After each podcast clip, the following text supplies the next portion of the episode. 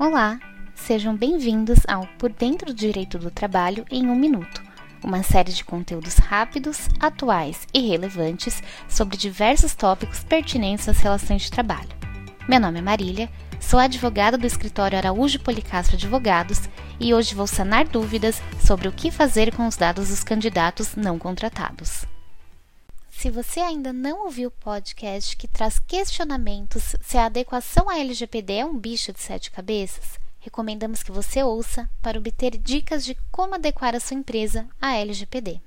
Ao coletar os dados dos candidatos, sejam eles nome, endereço, telefone, e-mail, histórico acadêmico, histórico profissional, cargos, objetivos, competências, domínio de línguas, dentre outras informações, a empresa deverá obter o consentimento específico associado ao objetivo e motivo pelos quais aquele dado está sendo solicitado.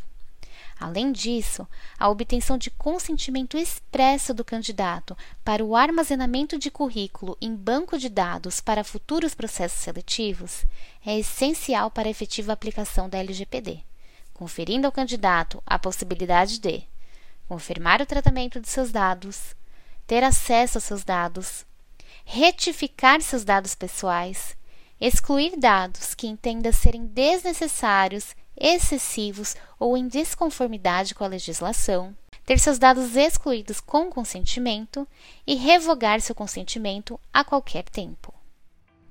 Muito obrigada pelo seu tempo e não deixe de conferir nossos outros conteúdos. Acesse nosso site www.araújopolicastro.com.br e nos acompanhe nas redes sociais, LinkedIn, Facebook e Twitter, para conferir outros podcasts da série e para obter mais informações a respeito de assuntos jurídicos relevantes. Um abraço e até a próxima!